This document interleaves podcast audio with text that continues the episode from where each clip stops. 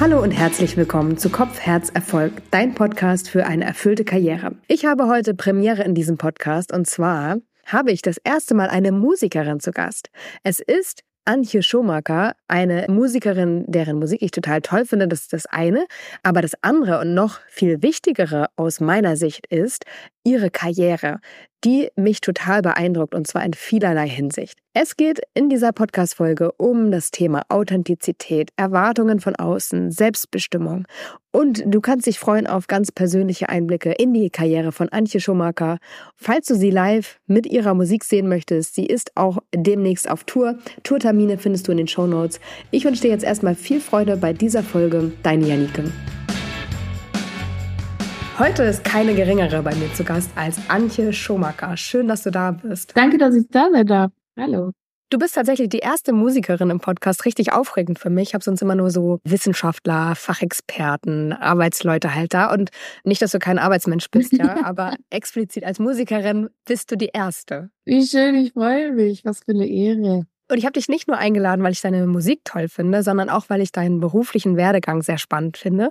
Warum? Darauf kommen wir noch zu sprechen. Wir können ja mal am Anfang starten. Wie bist du Musikerin geworden? Ich bin Musikerin geworden, weil ich das, glaube ich, schon immer irgendwie war. Ich bin am Niederrhein groß geworden und habe gesungen und sehr früh angefangen, Instrumente zu lernen, habe meine Eltern genervt, dass ich Klavier spielen will und habe das dann gedurft und war auf einer Waldorfschule. Also ich bin sehr musisch aufgewachsen und habe auch da mich immer sehr schnell auf die Bühnen gestellt, beziehungsweise wurde ich darauf gestellt. Und ich hatte einen Musiklehrer, der mich sehr gefördert hat. Und dann habe ich Theater gespielt und dadurch habe ich einen Musikproduzenten in Hamburg kennengelernt. Und da habe ich irgendwie immer so, bin ich so der Mu Musik wie so hinterhergelaufen oder ich war einfach immer das, glaube ich. Und habe dann mit dem hier gearbeitet. Das waren zwei Jahre voller Enttäuschungen. das hat nicht so wirklich zu was geführt, aber ich war in Hamburg, habe Lieder geschrieben und mich schon mal auf so ein paar Bühnen ausprobiert und habe dann Menschen in München kennengelernt, die mit mir mein Album produziert haben. Und dann kam die Sony auf mich zu, ein großes Major-Label, und hat mir einen Vertrag angeboten, nachdem ich auf YouTube so ein Video hochgeladen hatte mit einem Freund zusammen. Und Aki Bosse hatte das gesehen und hat mich mit, auf Tour genommen, weil er das toll fand. Und auf einmal sind ganz viele Sachen passiert. Und dann habe ich dieses Album rausgebracht und wollte dann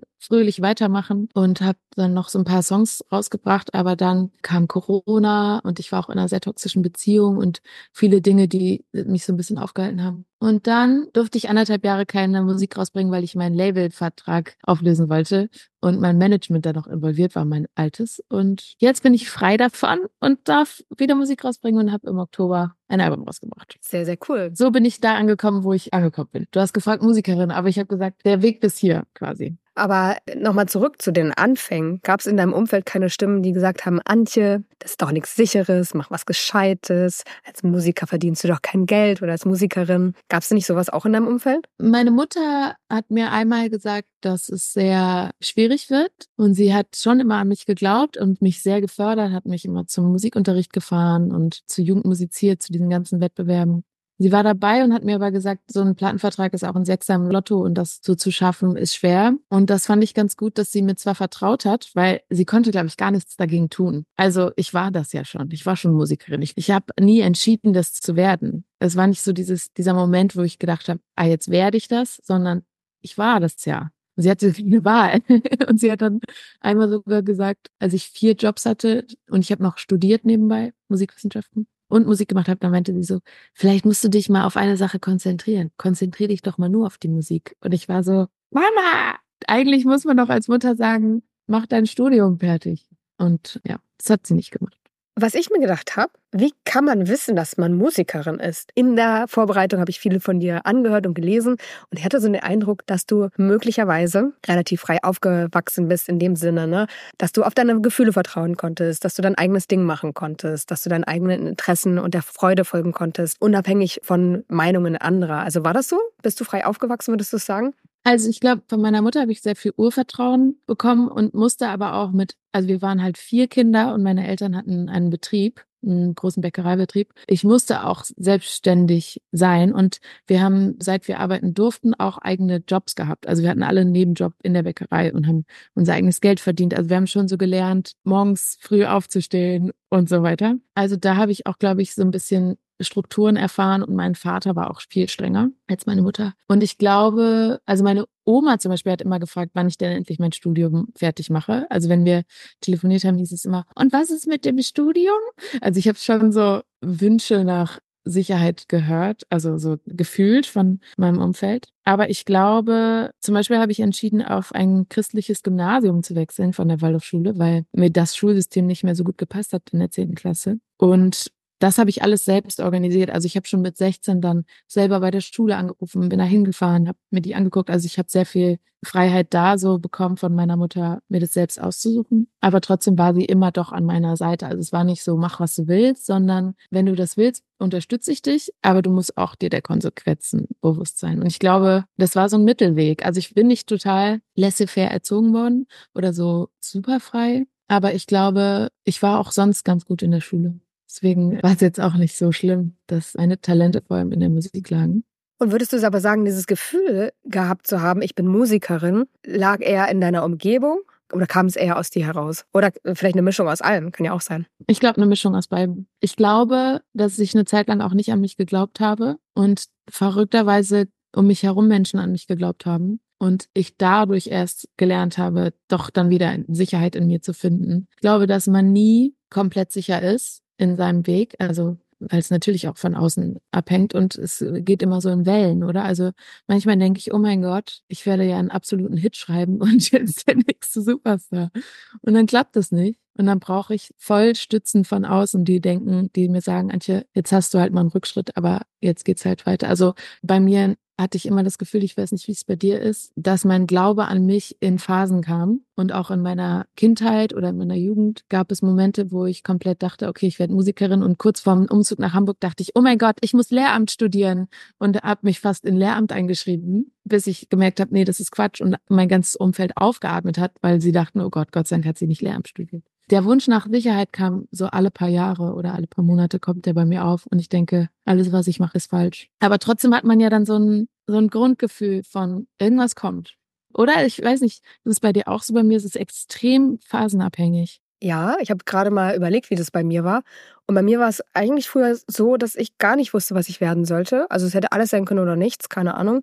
Hatte viele Ideen, aber auch keine, die mich jetzt so sehr gereizt hätte. Und bei mir war es ähm, eine Krise, als ich erwachsen war. Mein Vater ist verstorben und habe ja seinen Karriereweg bin ich nachgegangen und habe dann alles in Frage gestellt, weil ich gemerkt habe, ne, er ist gerade in Rente gegangen, konnte seine Träume nicht mehr umsetzen oder das, was er gerne machen wollte.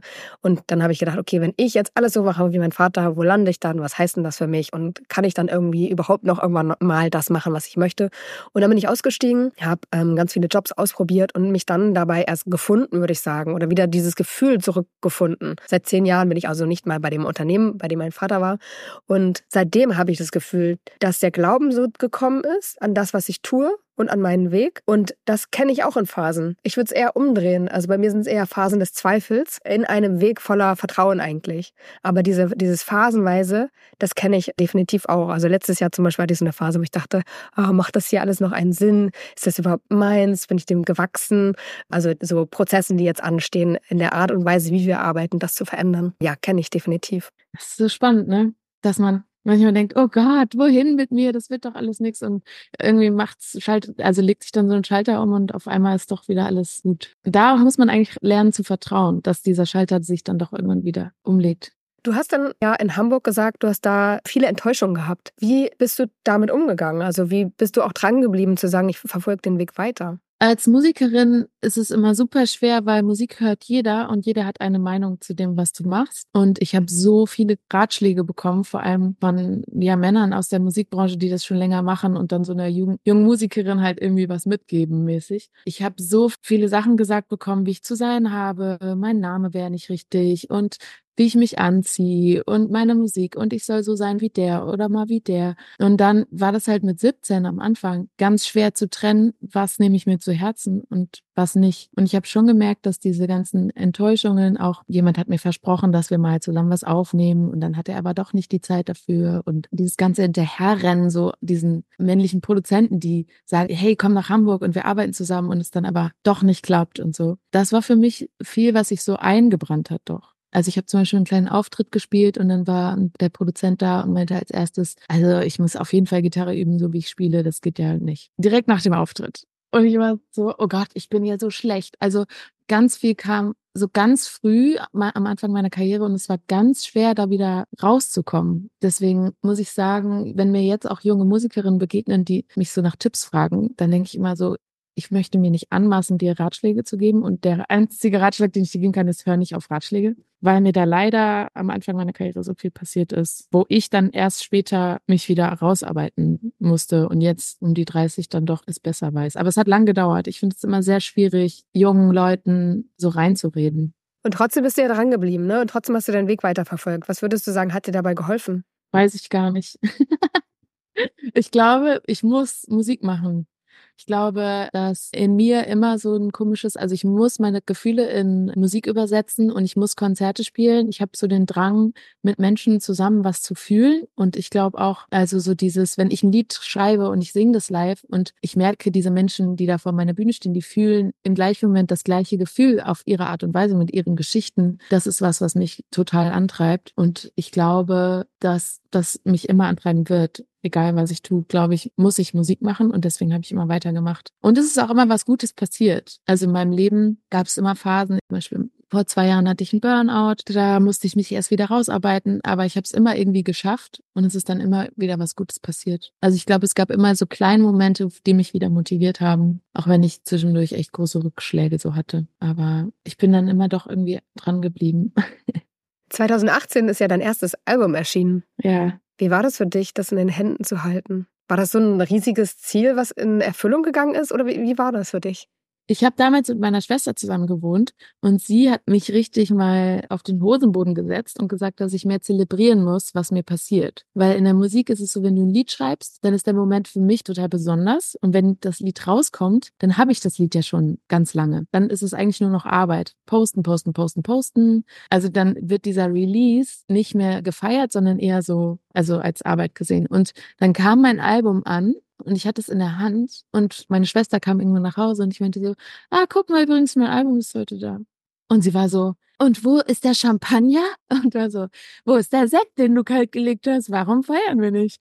Und sie hat mir beigebracht, diese Sachen zu feiern, weil sonst mein Jahr so ohne große Ereignisse immer ist. Also so diese kleinen Sachen zu feiern, anzustoßen, wenn das Album da ist. Das hat sie mir gezeigt, damit ich zurückblicke aufs Jahr und es nicht ein gerader Strich ist, sondern viele kleine Ausschläge nach oben. Und dann haben wir den Sekt kalt gelegt. Also für mich war das in dem Moment nicht so, oh mein Gott, ich habe es endlich in den Händen, sondern es war mit so viel Arbeit verbunden, dass ich es erst gar nicht richtig zelebrieren konnte und erst jemanden von außen brauchte, der gesagt hat, Antje, das ist jetzt was Besonderes.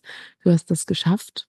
Wir stoßen jetzt an. Aber deswegen, das ist so ein Problem, ich weiß nicht, ob du das auch kennst, dass man, wenn man was erreicht, gar nicht so das Innehalten kann, so dieses Innehalten lernen muss, sondern schon ans nächste denkt oder so denkt, oh, hier ist ein Fehler. Keine Ahnung. Ich habe zwei Bücher veröffentlicht und ich weiß noch, wie das war, mein erstes Buch in den Händen zu halten. Also für mich war das schon was Besonderes, weil ich aber auch nie dran geglaubt habe, dass dieser Tag kommen würde, weil das auch nicht so mein Weg war. Also ich hatte ja erzählt, ne, es gab so diese, diesen großen Umbruch in meinem Leben und ich hatte vorher so eine Bucketlist, ne, so bei mir zu Hause im Schlafzimmer, wo sie nur ich gesehen habe und da stand dann drin so Punkt 7, irgendwann mal ein Buch schreiben und dann in Klammern direkt dahinter, naja, zumindest mal ein Artikel, der veröffentlicht wird. So, also im Sinne von klappt ja eh nicht, ne? Und deswegen, das war für mich schon was Besonderes. Aber ich kenne das natürlich, ganz viel zu wollen, ganz viele Projekte auf dem Tisch zu haben und zack, das nächste. Ähm, und ich habe mittlerweile ein kleines Team und wir machen das so, dass wir schon regelmäßig immer auf das gucken, was gut ist, einfach um zu sagen, hey, und wir dürfen uns jetzt wirklich mal auf die Schultern klopfen, weil das ist wirklich gut gelungen. Da erinnert mich mein Team aber auch immer gerne mal wieder dran. Wie schön. Ist bei so einem Buch dann auch viel so eine Pressereise und sowas, steht sowas dann an und Social Media, was du da, viel, was du so bearbeiten musst bei so einem Release? Ja, also der Verlag hat damals ähm, viel organisiert und viele, es gab viele Interviews, aber es ist die Frage, wie gut läuft es? Ne? Und ich glaube auch, dass, da kenne ich mich aber nicht gut genug aus, dass Buch und Song sich nochmal unterscheidet, weil ein Buch äh, bringt man raus und hat dann dadurch auch eine gewisse Credibility und das ist dann das Ding. Ne? Also ich habe ja nicht tausend Bücher jetzt geschrieben, also die, die Menge an Output ist ja viel geringer als jetzt bei dir beispielsweise. Ja, beim Album ist es so, dass, also auf meiner Radioreise zum Album haben die schon gefragt, was als nächstes kommt. Und ich war so, Leute. Und wann kommt dein nächster Song? Ich dachte so, okay, jetzt bringt man ein Album raus und die Zyklen sind viel kürzer, ne? Also man soll ja als Künstlerin mittlerweile irgendwie alle sechs bis acht Wochen was releasen, was ja total Quatsch ist. Also finde ich. Aber da ist das mit einem Buch natürlich was anderes. Aber wie toll, du hast zwölf Bücher rausgebracht. Hast du angestoßen? Oh Gott, ich glaube schon. Sehr gut. Aber siehst du, dass ich mich nicht dran erinnere, ist, äh, sagt auch schon was aus. Ja. Ähm, du hast ein Lied veröffentlicht, du hast viele Lieder veröffentlicht, aber eins, zu dem ich einer meiner wenigen Lip-Sync-Videos gemacht habe. Welches war es? Ich muss gar nichts wahrscheinlich. Natürlich, genau. Yeah. Ich würde sagen, ich muss gar nichts. Also ich finde es ein mega guter Song und es ist für mich eine Hymne für Selbstbestimmung. Wie ist es zu diesem Song gekommen? Was steckt da drin? Ähm, erstmal fühle ich mich sehr geehrt, dass du eins deiner wenigen Lip-Syncs dazu gemacht hast. Wie cool. Das Lied ist so entstanden, dass mir Olli Schulz eine Nachricht geschrieben hat auf Instagram. Den kennt man von Fest und Flauschig zum Beispiel. Und der hat mir geschrieben, als ich ein Feature mit einer größeren Popband aus Hamburg gemacht habe, dass ich doch so cool sei und so, warum ich denn jetzt so biedere Popmusik machen würde. Und das ist zum Beispiel auch wieder so ein Ding. Ne? Ich, ich lebe, ich mache irgendwas und Menschen, die ich nicht kenne, ich kannte Olli zu dem Zeitpunkt gar nicht, schreiben mir einfach auf Instagram.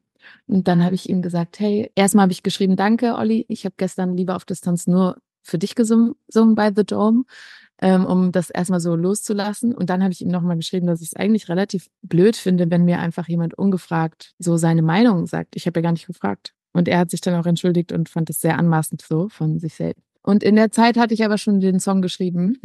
da hatte ich schon alles so rausgekotzt, weil ich das so oft gehört habe, weil ich, egal was ich tue, diese Bewertung bekomme. Männer gucken auf ihren Pressebildern ernst. Und wenn ich das mache, kriege ich Kommentare, warum ich so arrogant gucke, warum ich nicht lächel, ich wäre weniger zugänglich. Ich weiß nicht, ob das bei dir und deinen Büchern auch ein Thema war. Am Ende ist ja dieses Autorinnenfoto auf der Klappe. Eine Freundin von mir hatte die Diskussion auch mit ihrem Verlag, sie soll doch bitte lächeln, weil sie dann zugänglicher wirken würde als Autorin. Und diese ganzen Geschichten sind so zusammengekommen. Und ich war einfach so wütend, habe diesen Song vorproduziert, die Strophen geschrieben, ist meinem damaligen Freund gezeigt, der auch seinen Song Verschwendete Zeit später noch bekommen hat. Ähm, der hat mir gesagt, der Beat sei falsch, wie ich das produziert hätte. Und ich war so verunsichert, weil ich damals erst angefangen habe zu produzieren. Ich war so, seine Meinung war mir halt irgendwie wichtig, weil wir halt damals zusammen waren, dass ich den Song erstmal weggelegt habe und erst drei Jahre oder ja drei Jahre später einem Produzenten gezeigt habe, so ganz schüchtern. Und er meinte so, oh mein Gott, das machen wir morgen fertig. Und dann haben wir es fertig gemacht und rausgebracht. Und selbst mein Label damals hat auch nicht dran geglaubt. Mein ganzes Team hat nicht an diesen Song geglaubt. Und für mich war das aber wichtig. Also es war eigentlich, der Song ist pure Selbstbestimmung, weil ich das Video mit meiner besten Freundin mit dem iPhone gedreht habe, weil wir kein Budget mehr bekommen haben, weil keiner an den Song geglaubt hat. Und danach habe ich mich auch zum Beispiel von meinem Label getrennt. Und auch alle aus meinem Umfeld damals, also ich habe auch mein Management danach gewechselt und so, haben halt gesagt, das sehen sie nicht, das fühlen sie nicht, sie wissen nicht mehr, wer diese Antje ist quasi. Und dann habe ich gemerkt, dass das genau richtig war. Also eigentlich jeder Schritt war so eine Befreiung davon äh, bei diesem Song. Und dann habe ich ihn rausgebracht und dann ist er viral gegangen und dachte so, ja, guck mal, Leute, ich habe sogar einen Preis, ich habe den Preis für Popkultur gewonnen als beste Künstlerin mit diesem Song. Und ich fand, das war eigentlich der beste Beweis, dass man da auf sich selbst hört. Und irgendwie hatte ich ein Bauchgefühl. Ich habe es einfach rausgebracht.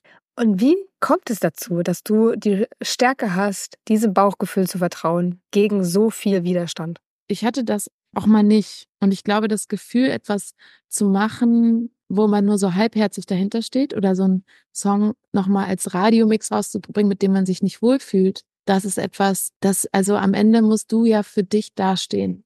Und ich glaube, ich hatte einfach, ich wusste, dass das richtig war mit dem Lied und ich wusste, dass ich das für mich brauche. Und es war mir ganz egal, ob das Leute anhören oder nicht, ob das Leute fühlen. Auch zum Beispiel, dass ich bei TikTok diesen Ausschnitt gewählt habe. Da dachte ich einfach nur so, ich glaube, da sage ich die richtigsten Sachen. Dann nehme ich jetzt diesen Ausschnitt, dass das dann genau dieser Bridge war, wo dann alle mit connected haben und dachten, ja, so geht's mir auch. Ich muss mich anstrengen, doch bitte nicht zu anstrengend sein. Mich sexy anziehen, doch darf nicht zu anziehend sein. Lustigerweise war das der letzte Teil, den ich geschrieben habe. Wir waren im Studio und wollten eigentlich nur die Produktion machen. Und ich hatte vorher ein Gespräch mit diesem Produzenten, was mich so aufgeregt hat, dass ich diesen Teil noch geschrieben habe. Und mein Label hat diesen Teil noch nicht mal gehört. Wir haben nämlich das Master einfach abgegeben und haben das dann released. die Frau, die von meinem Label für mich zuständig war, die hat diesen Teil gar nicht gekannt, bevor der rauskam. Hat sich das auch nicht angehört. Aber das war irgendwie, fand ich spannend. Also, dass so, das meiste ist aus purem Gefühl entstanden. Und ich glaube, dass mich diese Zeit auch voll gelehrt hat, nämlich dem nachzugehen. Also ich glaube, da wo wir sind, sind wir halt, weil wir irgendwie uns unserer Intuition folgen und oft ist das das Richtige. Also so diesen inneren Kompass irgendwie zu fühlen. Und du hast ja auch deinen Weg gewechselt und die Firma verlassen und sowas. Ich glaube, manchmal hat man so einen inneren, ich weiß, dass das jetzt richtig ist oder ich muss jetzt irgendwie was verändern. Da braucht man so einen Schubser, oder? Ja, bei mir war es ja die Krise. Also ich hatte lange gesucht nach dem, was mich glücklich macht und ich hatte immer gedacht, so die Karriere ist es, der Erfolg ist es, ne, was man halt so denkt, was einen eben glücklich macht. Und bei mir war es dann immer nicht so. Und immer wieder nicht. Und immer wieder diese Enttäuschung. Keine Ahnung, kannst du ja vielleicht, wenn du dir was kaufst und dann irgendwie einen Tag später denkst, ja, ja, jetzt hast du das Ding halt, okay. Oder der nächste Job und dann denkt man so, ja, habe ich jetzt gelernt, okay, was jetzt? Also immer dieses erreicht, nee, war es doch nicht. Oder so, so glücklich macht's mich jetzt doch nicht. Und ich habe da super viel gemacht und irgendwann dachte ich schon, was stimmt nicht mit mir? Fehlt mir vielleicht einfach nur die Fähigkeit, dankbar zu sein? Also ich habe mich wirklich sehr, sehr in Frage gestellt. Und als dann die Krankheit und der Tod meines Vaters dazu kam, war das halt so eine krasse Lebenskrise, würde ich sagen, die dazu geführt hat, dass ich musste da rausgehen. Das war gar keine Wahl mehr, sondern ich musste da rausgehen. Ich musste nochmal alles auf Null setzen, nochmal alles von vorne anfangen und meinen Weg neu finden. Und hatte natürlich Schiss, was ist, wenn da jetzt keine Antwort dabei rumkommt, weil dann wäre ich richtig verzweifelt gewesen. Aber ich habe genau das wiedergefunden, was du gesagt hast, mein Gefühl, dass ich komplett abgeschaltet hatte die Jahre davor. Und mit jedem, mit jeder Entscheidung eigentlich, ich habe ja, also ich habe 30 Jobs in einem Jahr getestet und dazu musste einfach wahnsinnig viele Entscheidungen treffen.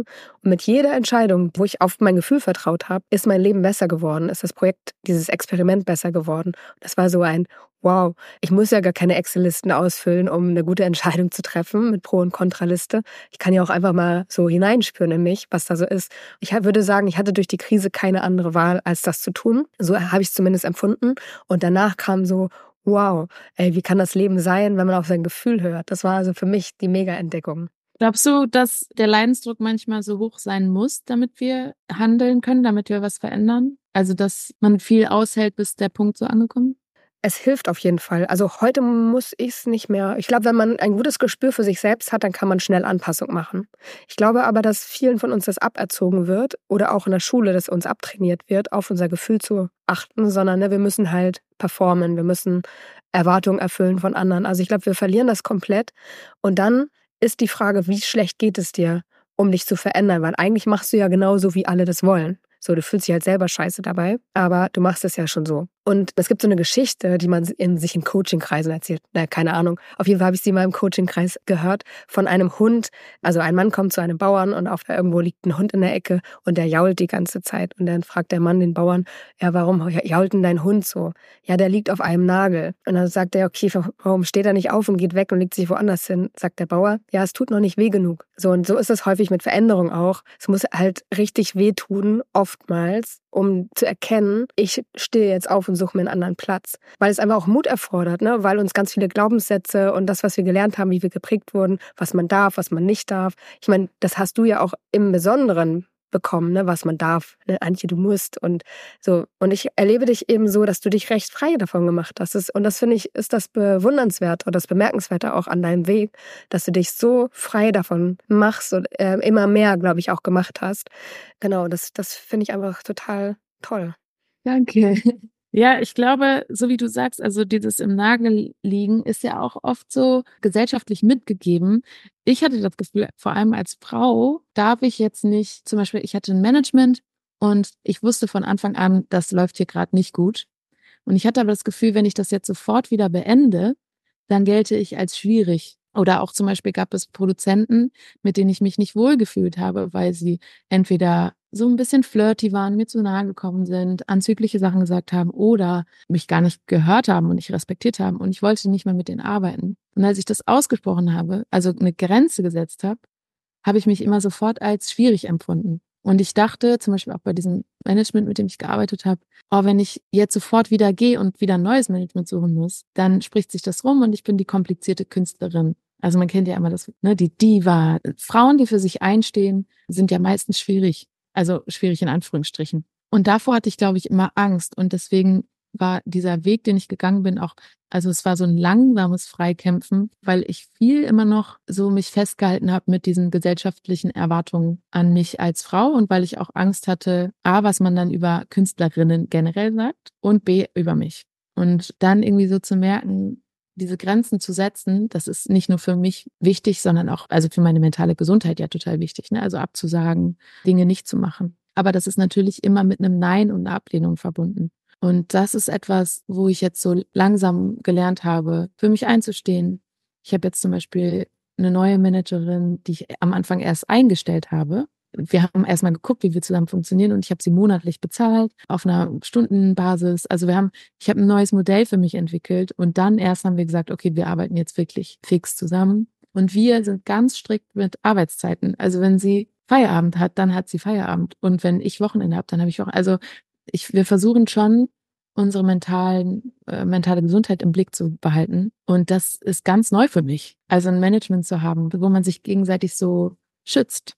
Also vor allem gesundheitlich. Und das fand ich, ist etwas, was wir uns erarbeiten über die Zeit, vor allem als Frauen in der Branche, dass wir diesen Stempel von schwierig in Kauf nehmen, weil wir dafür vielleicht einen Weg frei machen für die Künstlerin nach uns oder einfach dafür für uns einstehen. Und das, das fand ich einfach schwer, weil weil das immer so mitschwang für mich, so dieses, oh, wenn du das jetzt aber sagst, dann, äh, du musst ja immer noch hier die angenehme Künstlerin sein, mit der alle gerne arbeiten. Und ich weiß nicht, ich finde das immer noch, ist, ist so, so eine weitere Hürde, die für mich kommt in dieser Karriere, die ich mache, dass ich immer noch so, so diese gesellschaftliche Struktur auch wie so mittrage.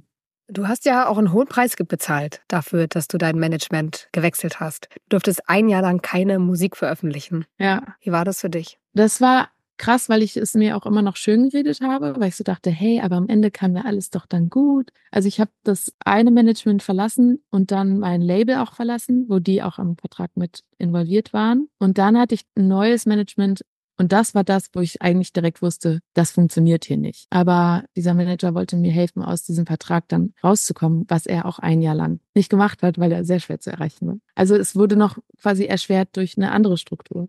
Und da, ich habe auch irgendwann den Anwalt von meinem Manager angerufen und obwohl ich das ja in Anführungsstrichen nicht durfte, weil ich wurde ja auch anwaltlich vertreten und habe ihn auch gefragt, was sein Interesse ist daran, meine Karriere so aufzuhalten, weil er sich einfach manchmal zwei Monate nicht gemeldet hat. Das hieß wieder zwei Monate für mich keine Musik rausbringen und ob er sich dessen bewusst sei, was das eigentlich für mich bedeutet, weil für ihn bin ich vielleicht eine E-Mail, aber für mich ist seine E-Mail meine Karriere, die nicht weitergeht oder auf die ich so warte. Und dann, oh ja, oh ja, das habe ich noch hier auf meinem Schreibtisch. Also da habe ich gemerkt, wie irrelevant ich eigentlich in seinem Stapel war und wie wichtig das für meine Karriere war. Und das hat mich so erschrocken, wie Machtstrukturen am Ende doch in der Musikbranche bestehen und wie sehr am Ende Künstlerinnen darunter leiden, darin festzustecken. Und jetzt am Ende denke ich, okay, ich darf jetzt wieder Musik rausbringen oder ich mache jetzt wieder und es fühlt sich gut an. Ich glaube aber, hätte ich zwischendurch Musik rausgebracht, dann könnten sich mehr Menschen an mich erinnern und würden vielleicht jetzt zu meinen. Also es ist schon,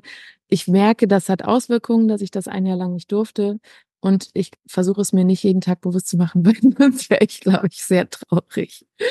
War es das wert? Das Label zu verlassen, auf jeden Fall, ich würde es immer wieder tun. Die Menschen haben mich nicht für das gesehen, was ich, also haben für mich einen anderen Weg verfolgt. Und wir sind auch im Guten auseinandergegangen. Also die Sony und ich, wir können auch alle noch an einem Tisch sitzen. Auch mit meinem alten Management würde ich mich jederzeit wieder an einen Tisch setzen. Also ich gehe im, im Guten so. Ich würde diese Entscheidung immer wieder treffen, aber ich würde jungen Künstlerinnen raten, nicht mehr solche Verträge zu unterschreiben natürlich. Und so ist es, glaube ich. Man hat seine Learnings. Ein wichtiger Mensch, glaube ich, für dich war Feline. Oh ja. Sie ist eine Freundin von dir und sie arbeitet bei BMG und hat dich da auch hingeholt, richtig? Ja. Warum war sie so wichtig für deine Karriere oder deine berufliche Entwicklung? Feline war mein tausendster Facebook-Fan und sie hat damals im Management von Anne Kantereit gearbeitet und wir waren Freundinnen oder so entfernte Bekannte. Irgendwie so ein Mix dazwischen, zwischen, wenn wir uns sehen, dann ist es sehr heiß und innig und dann aber auch lange nicht sehen.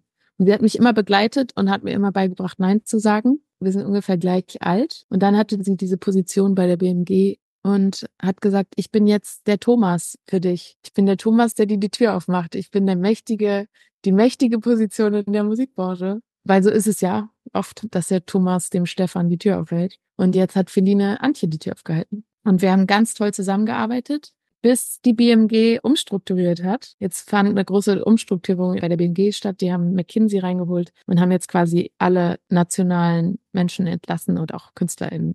Also jetzt bin ich wieder labelfrei. Aber bis dahin war es schön.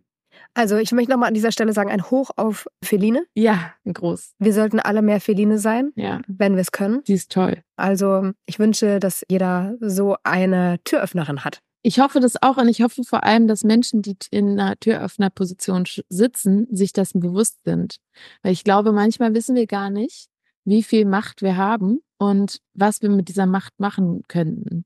Weil wenn wir uns nämlich bewusst sind, dass wir Gleichberechtigung oder Diversität beeinflussen müssen, wenn wir in so einer Position sind, weil wenn wir darüber uns nicht bewusst sind, dann werden wir das auch nicht aktiv tun. Ich glaube, dass wenn wir uns dessen bewusst sind, dass wir das tun müssen, sich richtig viel verändern kann. Und ich glaube, am Ende halten wir alle irgendwem die Tür auf oder zu. Ganz wichtiger Punkt.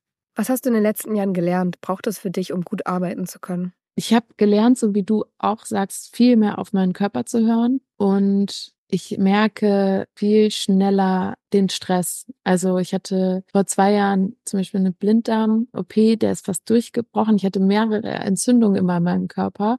Mein Körper hat mir immer massiv Signale gesendet, die ich überhaupt nicht gehört habe, bis ich dann vor zwei Jahren gar nichts mehr konnte und meine Therapeutin mir auch gesagt hat, sie sagen jetzt alles ab, was sie nicht müssen. Und jetzt wird hier einmal Stopp gedrückt. Und ich aus dieser Krise auch heraus erst umstrukturiert habe. Also ich habe sehr viel ausgehalten bis dahin und dann erst habe ich Entscheidungen getroffen, die für mich lebenswichtig waren. Und ich habe gelernt, jetzt das früher zu hören, ähm, mir nicht mehr so viel in den Kalender zu packen. Und muss aber auch sagen, ich lerne immer noch. Also ich bin immer noch nicht weit genug. Also ich habe immer noch sehr viel Stress und ist, glaube ich, ein Prozess. Ich glaube, ich lerne dem Prozess zu vertrauen. Was hast du gelernt?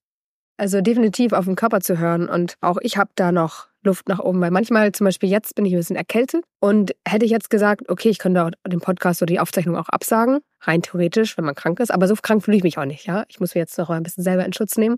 Aber letzte Woche zum Beispiel, da habe ich schon ein paar Sachen gemacht, weil ich dachte, ich müsste das jetzt machen, weil ich auch vorher schon mal viele Sachen abgesagt hatte und verschoben. Und dann dachte ich, auch, jetzt das dritte Mal den Termin verschieben kann es auch nicht bringen. Also auch da könnte ich noch ein Stück konsequenter sein, aber der Körper zeigt einem eigentlich schon sehr, sehr gut. Oder auch, wenn man nachts träumt, ja. Also einfach alle Sachen, die, wo das Unterbewusstsein so Signale schickt, einfach mal ernst nehmen, einfach mal hingucken, reflektieren, was könnte mir das denn jetzt möglicherweise sagen wollen. Und oft wird das ja schon dann so in der Esoterik-Ecke abgeschoben. Ne? Aber ich finde, also mein Leben, das kann ich dazu sagen, hat sich einfach so viel verbessert, seitdem ich dem Raum gebe und das zulasse und das nutze, ähm, das ist definitiv ein sehr großer Teil meiner Arbeit mit anderen Menschen, da wieder Zugänge zu schaffen und immer zu gucken, ne, was fühlst du denn gerade eigentlich? Wie geht es dir denn eigentlich gerade? Was brauchst du eigentlich? Auch die Bedürfnisse dahinter zu erkennen. Es geht ja nicht nur darum, was fühlen wir, sondern auch, welches Bedürfnis steckt eigentlich dahinter. Also das sind, würde ich sagen, die Kernthemen auch meiner Arbeit und dessen, was ich gelernt habe. Mhm. Meinst du, dass auf den Körper hören ist fast schon Esoterik? Oder wird so abgestempelt? Gefühle. Gefühle. Ja. Wenn ich jetzt sagen würde, ich habe ähm, zum Beispiel schnell eine Augenentzündung, wenn ich zu viel Stress habe, entzündet sich mein Auge. So, und dann weiß ich direkt, das ist eine Nachricht, du hast zu viel Stress, fahr mal runter. Also das sind Gott sei Dank so kleine Sachen, an denen ich das merke. Und ich merke das auch schon, bevor die Entzündung da ist, spüre ich das schon, dass sie kommt. Und ich denke, dass das schon manche Menschen sagen, ne, der Körper redet mit uns oder keine Ahnung, schickt mir Signale, dass das schon ein bisschen komisch anmutete, aber insbesondere das, was ich wahrnehme, ganz häufig, auch von mir früher, seine Emotionen wahrzunehmen und den Raum zu geben. Also ich finde es so wichtig und das ist das, was ich ganz häufig mitbekomme, dass dafür in der Arbeitswelt einfach kein Platz ist. Dass man sagt, so, man muss professionell sein und da ist man halt nicht wütend oder traurig oder dies oder das. Ne? Und ich glaube, du hast auch einen Song dazu gemacht äh, mit Die Zeit halt einen Scheiß. Ja. Fand ich auch gut. Also, wenn ich mich schlecht fühle, wenn ich gerade traurig bin, dann hat das einen Grund und das hat eine Berechtigung. Es geht nicht darum, das schnell wegzuwischen und weiterzugehen und ach, guck mal hier ein Vögelchen und weiter geht's, sondern einfach dahin zu gucken, innezuhalten, gucken, was machen wir damit. Ja, stimmt. Es passiert oft, dass wenn wir irgendwie was haben, dass Leute dann sagen, ach, es war ja aber auch für was gut. Und es muss nicht immer alles für was gut sein. Also ich hatte in die, zum Beispiel nach meiner Trennung haben mir ganz viele Leute gesagt, vielleicht sollst du lernen, Grenzen zu setzen daraus. Und ich war zwei Jahre in einer Beziehung, wo meine Grenzen gar nichts wert waren Das war eine sehr toxische Beziehung. Ich musste ihn am Ende anzeigen wegen Stalking und Belästigung und also es war ganz schlimm. Und dann haben Leute gesagt, hey, vielleicht solltest du da was lernen. Und man lernt Grenzen setzen nicht in einer Beziehung, wo sie nicht respektiert werden, sondern in einer, wo jemand das dein Nein akzeptiert. Also es war ja totaler Quatsch am Ende. Und ähm, natürlich nimmt man überall was mit, aber ich, so wie du sagst, also ich glaube, dass wir auch einfach annehmen lernen müssen, so wütend zu sein. Es war jetzt einfach mal nicht gut und dann weiterzumachen, ohne es direkt so, so positiv, optimistisch irgendwie aufzuladen, weil man, das ist ja auch einfach manchmal Quatsch. Also natürlich lernt man aus einer Krise, aber es, eigentlich sollte es bis dahin gar nicht kommen. Ja, ich habe mich intensiv mit, dem, mit einem Thema beschäftigt, was ich hier raushöre. Und das ist das Thema Sinnhaftigkeit. Und ja, eine toxische Beziehung kann uns was lehren und kann uns was zeigen und so. Aber eigentlich geht es doch darum, dass wir den Dingen, die in unserem Leben passieren, Sinn geben, wenn wir das wollen oder es lassen. Und das kann halt niemals von außen passieren. Es kann niemals sein, dass jemand dir sagt, so und so, äh, siehst doch mal so und dann plötzlich ist es gut, sondern einzig und allein wir sind in der Lage, Dingen Sinn zuzuschreiben oder eben auch nicht. Und ich finde, das muss man auch nicht bei jeder Sache machen. Man kann es machen, wenn es einem hilft, wenn man da einen Nutzen draus zieht, aber man kann es einfach auch lassen. Du hast so recht. Ja, und vor allem, ich glaube, wir tendieren dazu, wenn jemand uns etwas erzählt, dass wir einen Rat geben wollen oder dann vielleicht auch in dem Moment die Sinnhaftigkeit von außen aufzuerlegen. Aber ich mag das richtig gerne so zu etablieren, auch in meinem Freundeskreis, wenn jemand mir was erzählt, zu fragen, möchtest du einen Rat oder soll ich nur zuhören? Und die Person kann dann selber entscheiden, was sie gerade haben möchte. Und meistens will man einfach nur, dass jemand da sitzt, zuhört, die Hand hält und sagt, Mann, was für ein Scheiß. Und es reicht. Also ich muss nicht sagen, hey, probier's doch mal. Hast du, warst du schon mal beim Osteopathen? So, ich habe seit acht Jahren chronische Rückenschmerzen und ständig geben mir Leute Ratschläge. Und ich bin so, danke. Also ich würde dich fragen, wenn ich es bräuchte, aber es, jeder sagt immer halt irgendwann was dazu und dann, dann ist man halt so drüber, genervt davon. Und deswegen mag ich es, wenn Leute mir erstmal anbieten, darf ich dir einen Rat dazu geben? Und ich bin so, nee, danke. I got them all. Aber ja, das mit der Sinnhaftigkeit ist richtig schön. Antje, ich habe es total genossen, mit dir zu sprechen. Ich finde es total bewundernswert, wie du dich da freigeschwommen hast und wie du deinen Weg gehst. Und werde es weiter verfolgen, werde weiter begeistert, alles mitbekommen, was du machst. Ähm, alles Gute für dich und vielen Dank für deine Zeit heute und dass du deine Geschichte mit uns geteilt hast. Danke dir, Janike. Komm doch gerne auf meiner Tour vorbei, wenn ich in deiner Stadt spiele. Das mache ich. Wann spielst du in Berlin? Am 16. März, am 16. März im Lido. Das mache ich. Würde ich mich freuen. Das mache ich sehr gerne. Und wer Antje auch treffen möchte, die Tourtermine findet ihr über den Link in den Show Notes. Also wärmstens empfohlen. Ich freue mich, dass du heute bei mir zu Gast warst. Und genau, wer dich treffen will, gern auf deiner Tour vorbeischauen. Danke dir. Wenn du Arbeitsministerin wärst, was würdest du als erstes verändern? Mir ist als erstes mentale Gesundheit in den Sinn gekommen. Und ich glaube, ich würde Therapie zugänglicher machen. Also ich kann natürlich als Arbeitsministerin nicht die Kassensitze beeinflussen, aber ich würde mich dann mit der Gesundheitsministerin zusammentun und vielleicht mehr Kassensitze einführen, sodass vielleicht auch von ArbeitgeberInnen Therapie gestellt werden kann für die ArbeitnehmerInnen. Und ich würde auch für Beamt, verbeamtete Personen Therapie zugänglich machen, weil ich es ganz schlimm finde, dass Beamte es schwerer haben, wenn sie schon mal in therapeutischer Behandlung waren, diesen Beamtenstatus zu bekommen. Und ich finde vor allem Lehrpersonal sollte therapeutische Unterstützung bekommen, wenn sie doch mit unseren Kindern zu tun haben. Deswegen würde ich das einführen, dass vielleicht auch Lehrkräfte in der Schule therapeutischen Zugang hätten. Super guter Punkt. Vielen Dank. Danke dir.